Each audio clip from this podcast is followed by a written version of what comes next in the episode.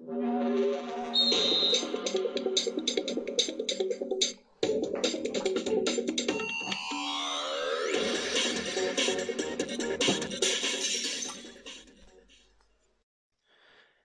bonjour amis Nissart et bienvenue dans la nouveauté, je me lance dans les podcasts, donc c'est le Tonissa Podcast. On va revenir euh, sur le match d'hier entre Lorient et Nice. Donc voilà, c'est un petit peu différent de ce que je peux faire par rapport à YouTube. Là, on va analyser un petit peu les stats euh, du match euh, d'hier soir, hein, avec euh, la possession de balle, les tirs, les passes. Voilà.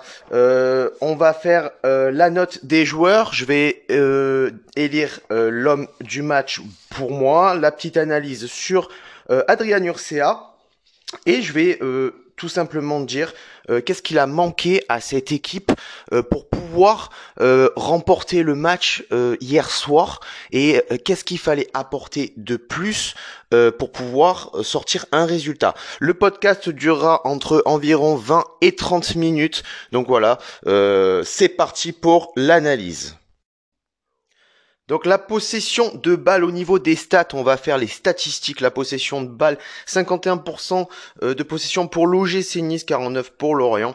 Au niveau des duels remportés, on a 56% de duels remportés par Lorient, contre 44 pour l'OGC Nice et et là, dans les duels aériens, 65% des duels aériens ont été remportés par Lorient, donc c'est-à-dire deux duels sur trois euh, aériens ont été remportés euh, par Lorient. Au niveau des tirs, 17 tirs pour Lorient, 7 cadrés, 6 tirs pour l'OGC Nice et seulement 2 cadrés.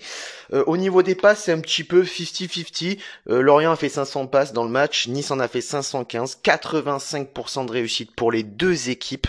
Mais la stat qui est intéressante dans ce match, c'est le pourcentage dans le camp adverse et le pourcentage dans notre propre camp à nous au niveau des passes.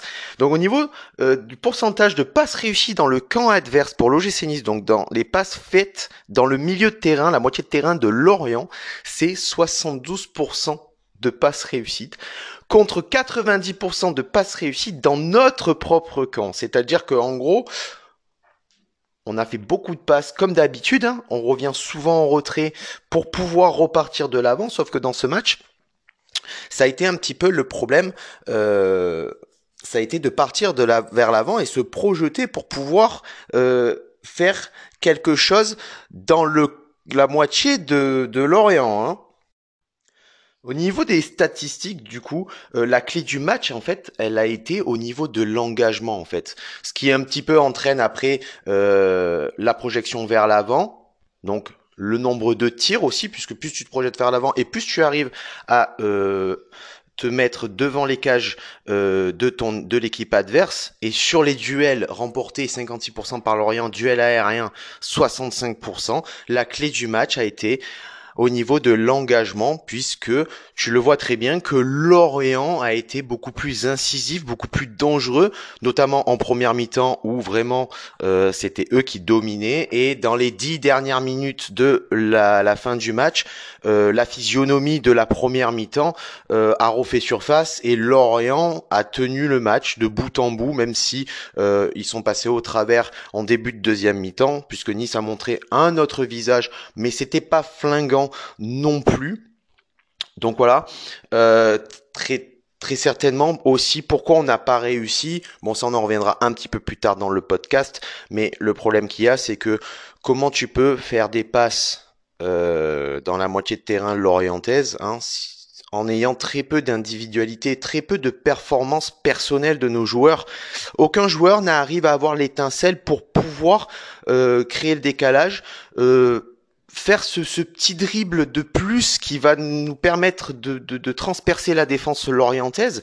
Euh, donc euh, voilà, des impossibilités de se projeter vers l'avant, mais surtout, surtout, 90% euh, de passes faites, de passes réussites dans notre propre camp, c'est ces fameuses relances vers l'arrière. Euh, qui dans ce match-là, on va être très clair, ont été inutiles puisqu'avec le pressing très haut de Lorient, on a bien vu que les, les, les, comment dire les relances venant de l'arrière n'ont pas été euh, efficaces hier soir, mais comme elles n'ont pas été efficaces dans très nombreux matchs de l'OGC Nice dernièrement. Euh, donc encore une fois, on s'obstine à faire à faire ça. On se met en difficulté tout seul dans ce match hein, avec ses relances de l'arrière puisque euh, Saliba a été euh, très brouillon quand même euh, dans cette première mi-temps. on ne parle pas de bambou et du coup on va en venir après les statistiques, c'est la note des joueurs. La note des joueurs, alors à savoir que c'est moi personnellement qui et noté les joueurs et j'ai élu euh, l'homme du match. Donc on va partir d'abord euh, sur la note des joueurs. Benitez. Benitez décisif à plusieurs reprises quand même, assez rassurant dans les airs comparé à sur certains matchs où on voit qu'il bégaye un petit peu.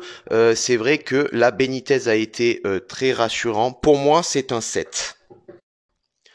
Ensuite, Camara, Camara assez insuffisant hier pour moi. Il a été assez cadenassé sur son aile.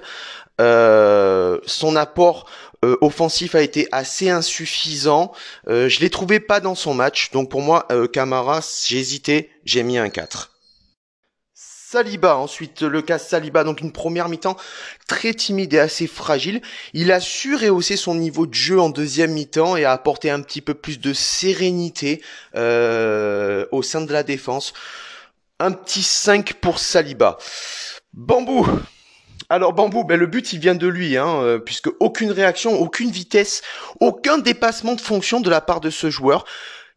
Une solidité à revoir en défense. Le grand pont euh, qui se prend sur le but et après il n'est pas capable de revenir sur le joueur euh, pour pouvoir l'arrêter et le stopper, quitte à faire une faute, pourquoi pas. Hein, euh, T'as le temps, un tacle en retard, tu l'arrêtes. Donc pour moi, Bambou hier soir c'est un 2 sur 10. Hein, c'est des notes sur 10. Lotomba euh, qui revient de blessure, donc il doit reprendre un petit peu le rythme d'enchaîner les matchs. Hein, pas assez d'apport offensif pour moi, un retour en arrière constamment. Il n'arrive pas à créer le décalage et à pouvoir apporter cette vitesse que euh, on peut avoir avec euh, Youssef Attal. Euh, donc pour moi, l'Otomba insuffisant 4. PLM, PLM. Alors hier.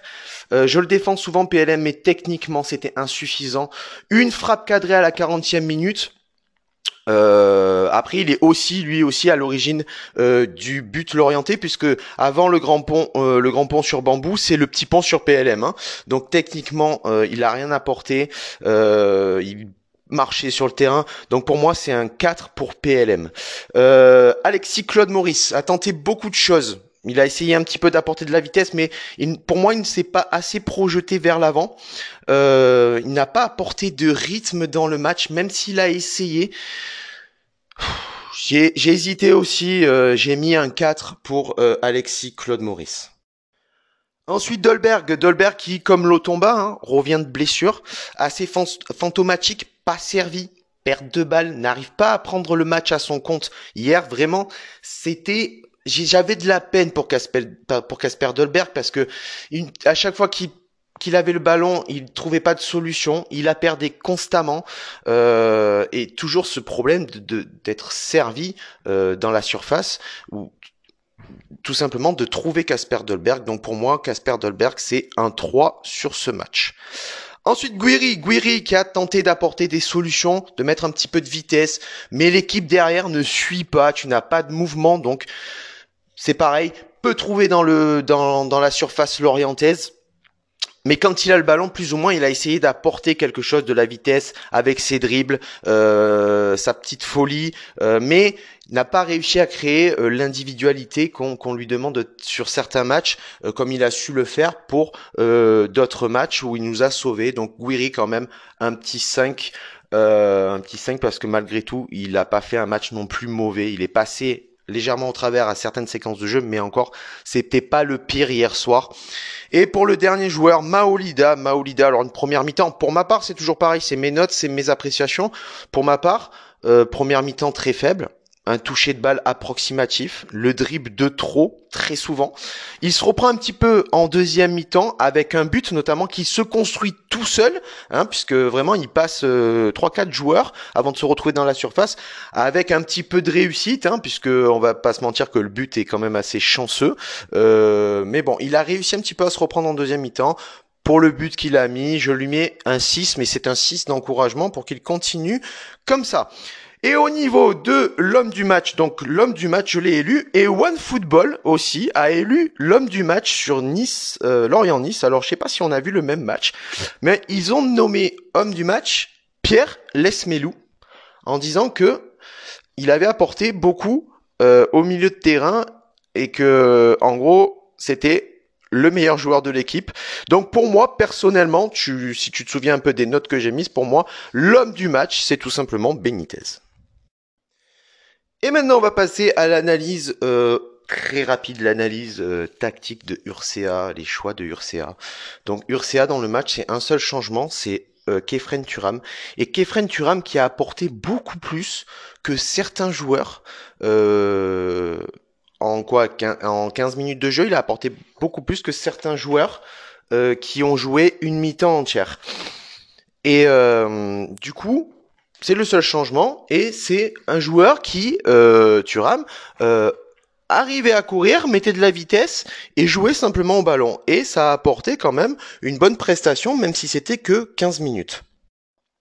Et après, tout simplement, c'est euh, c'est très compliqué pour Adrien Urcea qui trouve très peu de solutions. On le voit pas euh, vraiment interagir avec les joueurs pendant le match, c'est plus Didier Digard qui est vachement plus entreprenant euh, et que dire surtout sur les choix de sa compo. Bambou titularisé. Pourquoi tu ne mets pas Pelmar? Il était disponible. Alors on sait les problèmes que rencontre Pelmar au sein du board, au sein du staff. Voilà, il a fait un petit peu sa princesse, ne voulant pas aller euh, être prêté à Lausanne. Après, euh, est-ce que Andy Pelmar est vraiment fautif Est-ce que il faut le prendre euh, en travers puisqu'il n'a pas voulu aller à Lausanne? Je sais pas, en tout cas, le fait qu'il soit nonchalant et qu'il n'a pas envie de s'entraîner, euh, enfin en tout cas qu'il montre un comportement qui ne devrait pas être celui d'un professionnel, euh, ce qui montre à l'entraînement. Euh, après, il faut travailler, pour moi, il faut travailler pour l'équipe. Il faut travailler pour l'équipe et il ne faut pas par rapport à certains choix de joueurs et à certains, euh, certaines attitudes, si le joueur sur ce match-là peut apporter quelque chose, moi même si euh, il m'a fait quelque chose que je n'ai pas accepté, je le ferai rentrer. Si ne le fais pas rentrer pour lui, je le fais rentrer pour l'équipe et pour pouvoir gagner. Donc voilà, des choix euh, tactiques qui ont été un petit peu encore farfelus pour ma part, toujours pareil, en s'obstinant à mettre Maolida, après, tu n'as pas, tu n'as pas de profondeur devant. Donc, qu'est-ce que tu peux faire entrer qui? Euh, Bon, moi j'aurais tenté le coup Endoy. Après, Endoy est insuffisant puisqu'il n'a pas assez de temps de jeu. Euh, donc, mais après, est-ce qu'il il peut apporter bien plus que Maolida? Euh, Donc bon, la compo n'était pas euh, celle que j'attendais. Et pour conclure cette analyse d'Urcia, parce qu'il n'y a pas vraiment grand-chose à dire en fait, hein, on va écouter rapidement son discours après le match Lorient-Nice. C'était pas ce qu'on avait convenu. Euh, on voulait rentrer mieux dans le match, on voulait euh, avoir un peu plus de, maîtrise. Euh, voilà, donc Walter il a été là, il a fait son, son boulot, donc il, nous a, il a réussi à nous maintenir dans, dans le match. Donc voilà, c'est un peu l'histoire de, de, ce match, comme d'autres matchs, par exemple, où nous peut-être on méritait beaucoup plus qu'une défaite ou un match nul, et puis on n'a pas réussi à le faire. Ça aurait, pu être l'inverse aujourd'hui, mais voilà, on se contente de ce point-là.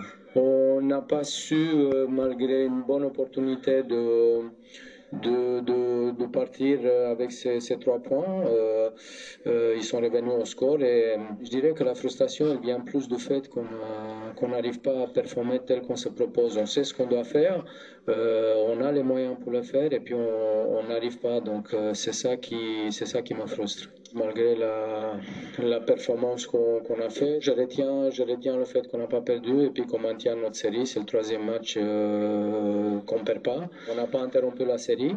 Je retiens ce, ce, ce point positif, mais euh, je dirais qu'une vraie valeur de ce point-là, il pourrait être donné que si on gagne contre Marseille. Donc voilà, hein, qui a bien dit que euh, ce n'était pas le résultat qui était convenu, mais évidemment, quand tu perds un match, euh, c'est jamais ce qui était convenu. Hein. Quand tu rentres sur le terrain, tu es censé rentrer avec des ambitions, et bien sûr, le match n'est jamais euh, n'est jamais prévu, le match perdu n'est jamais prévu quand tu rentres sur le terrain. Donc Ursa, encore une fois, qui se, on va dire, se contente de très peu, qui ressort toujours le positif, mais à un moment donné, il va falloir peut-être ressortir un peu les choses négatives, euh, comme par exemple contre le match euh, face à Monaco, où euh, il a dit qu'il a vu encore des belles choses, mais il voit souvent de belles choses, mais enfin, on n'a pas l'impression d'être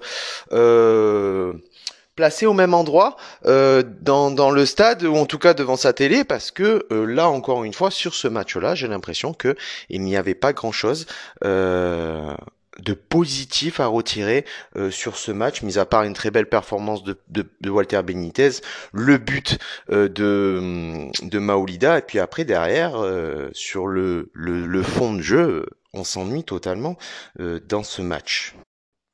Et on va passer tout de suite à qu'est-ce qu'il a manqué. Toujours pareil, selon moi, qu'est-ce qui a manqué dans ce match hier face à Lorient pour pouvoir euh, essayer de euh, partir de, de, de, Lorient avec les trois points. Bah, tout simplement, moi, ce que j'ai retenu, la, première chose, déjà l'envie. Hein, bien sûr, l'envie de gagner, l'envie de faire les choses bien, la hargne, la hargne défensivement, être aller au contact, être engagé, mais la hargne aussi au niveau euh, offensif quand tu te retrouves euh, devant les cages et que tu ne sais absolument pas quoi faire et que tu reviennes constamment en arrière à l'entrée de la surface, voire revenir complètement au niveau du milieu de terrain. Euh, il nous a manqué la maîtrise du ballon, tout simplement. Mais pourquoi? Parce que on ne pressait pas les joueurs, on n'allait pas chercher les joueurs pour récupérer le ballon, et tout ça, ça fait euh, que les mauvais ingrédients sont dans le match pour euh, pour tout simplement stagner au niveau du fond de jeu. On n'occupait pas l'espace non plus sur le terrain. On était trop proches les uns des autres à se faire des passes à un mètre, un mètre cinquante les uns des autres. Euh, occuper l'espace, les gars. Il faut il faut s'écarter pour pouvoir euh, occuper toute la largeur du terrain et pour pouvoir surtout essayer de de rendre moins compact, euh, le bloc euh, l'orienté qui était vachement compact et surtout que si tu arrives à occuper tout l'espace du terrain, ils pourront beaucoup moins te mettre un pressing haut puisque chaque joueur sera assez éloigné les uns des autres, ce qui fait que avec ça, tu peux récupérer la maîtrise du ballon. Et tout simplement avec ces ingrédients là, je pense que on aurait pu gagner ce match. Je pense qu'aussi en ne mettant pas Bambou titulaire, on aurait peut-être pu faire un match peut-être plus serein en défense. En tout cas, avec Andy Pelmar, euh, qui est bien meilleur que Bambou pour moi, malgré que ce ne soit pas non plus le défenseur euh, top 1 de la Ligue 1. Mais en tout cas, voilà ce qu'il a manqué pour moi dans ce match pour pouvoir le gagner. C'est des choses simples, mais des choses qu'on n'arrive pas à faire. Et avant de terminer ce podcast, c'est la question des euh, de la communauté. La question de les questions de la communauté, c'est quoi Tout simplement sur Instagram et sur Twitter, j'ai demandé si vous avez des questions à poser pour le podcast, euh, pour que je réponde euh, en direct sur vos questions. Et on a un petit peu de temps encore, donc je vais répondre à trois quatre questions euh, sur le match d'hier. Les questions de la communauté, c'est parti. Alors, euh, étant donné que c'est le premier podcast que je fais et que j'ai lancé ça hier soir sur Twitter et Instagram, pas tout le monde a compris euh, ce que je demandais. Donc je demandais bien sûr des questions sur le match, euh, le match d'hier. Donc j'en ai sélectionné quelques-unes. Bon, certaines ne sont pas vraiment euh, là pour, euh, pour, par rapport au match d'hier, mais on va essayer de répondre à quelques questions. Donc Romain Audou demande finalement est-ce que le milieu de terrain ne serait-il pas le plus gros chantier pour le mercato estival? Alors je pense que il pose cette question par rapport au match d'hier, mais notamment globalement à la saison de l'OGC Nice cette année. Et moi, je pense aussi que oui, le milieu de terrain est un des plus gros chantiers peut-être pour la saison prochaine, euh, notamment si on ne sait pas ce que va devenir euh, Jeffrey Adelaide, puisqu'ils sont en ce moment en pourparler avec Lyon pour savoir euh, si on, va lever l'option d'achat, puisque il y a renégociation du, du financière par rapport au fait de sa blessure et que l'OGC souhaiterait que, que Lyon allège un petit peu l'option d'achat. Donc déjà, on ne sait pas si on aura encore Jeffrey Adelaide. Euh, ensuite, des joueurs comme Boudaoui, euh, Turam, euh, qui seront peut-être plus là non plus. Euh, ou est-ce que s'il reste, est-ce que ça va être des joueurs qui tout simplement vont se révéler enfin. Schneiderlin qui n'apporte aucune satisfaction personnellement. J'attendais beaucoup de son leadership et effectivement le leadership de Schneiderlin n'est pas là euh, et même techniquement euh, c'est pas euh, ce que j'attendais de Schneiderlin, même si euh, il peut faire de bonnes interventions défensives dans sa partie de terrain, mais ce n'est pas le joueur que qu'on attend. Pierre Lesmelou que j'ai beaucoup défendu, que je défends toujours, même s'il m'a beaucoup énervé contre Monaco euh, en Coupe de France avec euh, l'action qu'il a eue avec Jovetic. Euh, Pierre Lesmelou était annoncé sur le départ déjà l'année dernière.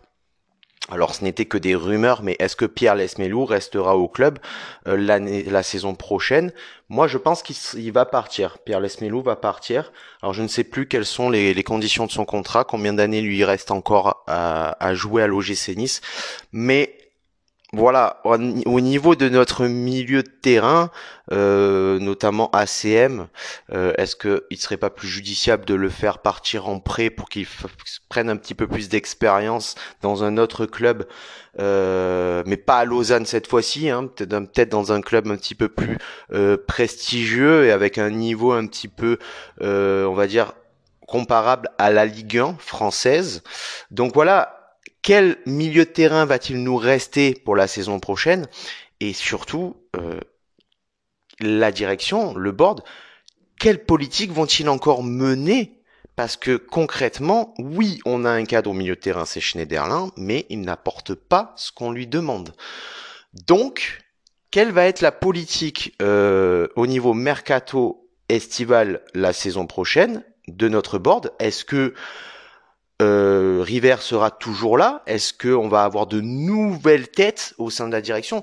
Le problème est là, c'est qu'on ne peut pas s'avancer. Pour le moment, c'est encore trop tôt pour s'avancer et dire que le milieu de terrain euh, sera le plus gros chantier de la saison prochaine. Après, euh, avec nos, yeux de supporters, évidemment, pour moi, euh, c'est c'est fort probable, mais tu as aussi le, chantier défensif, hein, puisque pareil, on ne sait pas ce que va devenir Dante pour la saison prochaine. Est-ce qu'il pourra rejouer? Est-ce qu'il sera à son meilleur niveau? Est-ce qu'on va garder Saliba? Est-ce qu'on va Todibo, normalement, c'est presque fait, mais est-ce qu'on va vraiment le garder? Euh, Qui on va prêter? Qui va revenir de près? Enfin voilà, c'est beaucoup de questions. Je pense qu'en fait, le gros chantier, c'est sur l'équipe entière, mais notamment au niveau aussi de la direction.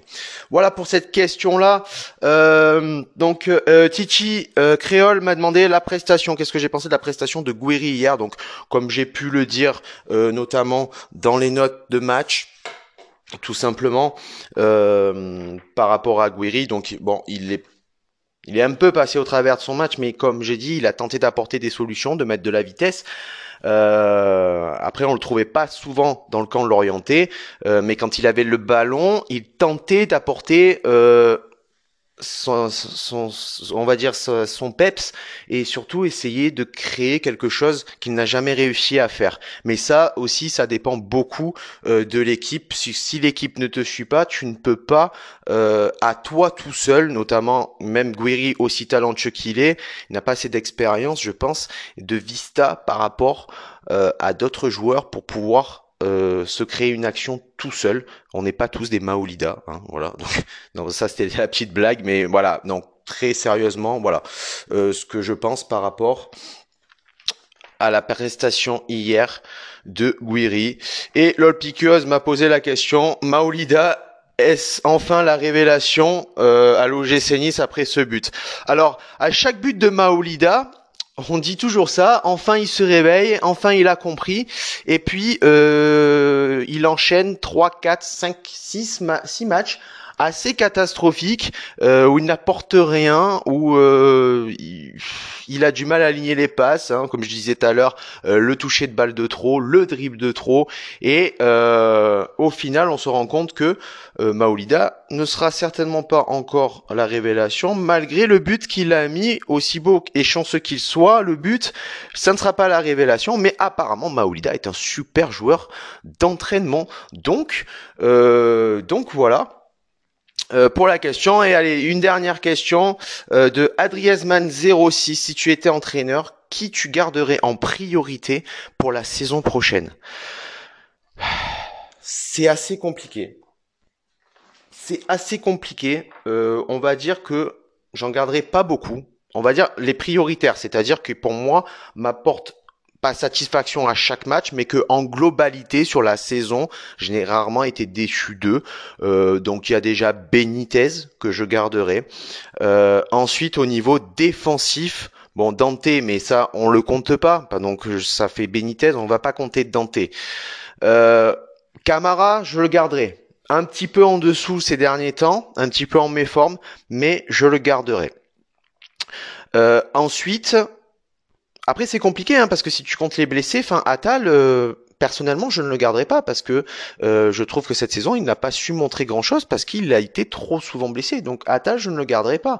Euh, Saliba, c'est pareil, un petit peu en méforme ces derniers temps, mais c'est un joueur je pense qu'on peut peut-être compter sur lui, mais après je trouve qu'il n'a pas montré encore. Et puis Saliba et Todibo, c'est des joueurs que tu juges que sur quelques matchs. Donc euh, comparé à des joueurs qui sont arrivés en début de saison, où tu peux les comparer sur une saison en globalité. Là, Saliba et Todibo, je ne les compte pas parce qu'ils n'ont pas assez joué. Euh, ensuite, au milieu de terrain, franchement, euh, je dirais PLM. Ça fait trois joueurs. PLM. En attaque, euh, Guiri. Et, c'est tout. Et c'est tout. Faites quatre joueurs. Voilà. C'est vite fait, c'est les prioritaires que je garderai pour continuer la saison prochaine. Donc voilà, la question qui était posée, est-ce que le milieu de terrain sera le plus gros chantier euh, du mercato estival prochain? Euh, bah, Au final, tu vois, la question elle est peut-être toute répondue par rapport aux, aux joueurs prioritaires que je garderai. Après, c'est les joueurs prioritaires que je garderai moi. Ce n'est pas les décisions du club. Donc, euh, bien plus de joueurs vont rester euh, au sein du club prochainement euh, pour la saison prochaine. Mais après ça, euh, voilà, moi par rapport à moi, euh, c'est pas énorme et du coup il y aurait toute une équipe à reconstruire. Mais d'abord, avant de reconstruire une équipe, il faut reconstruire euh, le board, le staff et tout ce qui va avec. Voilà les amis, c'est le podcast est fini. Merci beaucoup de, de l'avoir écouté pour cette première. Voilà, on est à peu près à 28 minutes de podcast. C'est ce que je vous avais dit. Entre 20 et 30 minutes, il y avait quand même pas mal de choses à dire. On pourrait continuer, mais le but c'est vraiment que ça ne dure pas très longtemps et déjà 30 minutes, c'est déjà pas mal. Sur ce les amis, on se retrouvera pour le prochain podcast samedi après le match face à Marseille en espérant enfin une victoire contre une grosse équipe, hein, une victoire dans un derby parce que du coup ça serait le cinquième derby euh, qu'on jouerait euh, vendredi, ça serait bien de rapporter au moins une victoire. Allez sur ce, ciao viva la Bayetta et Issa Nissa.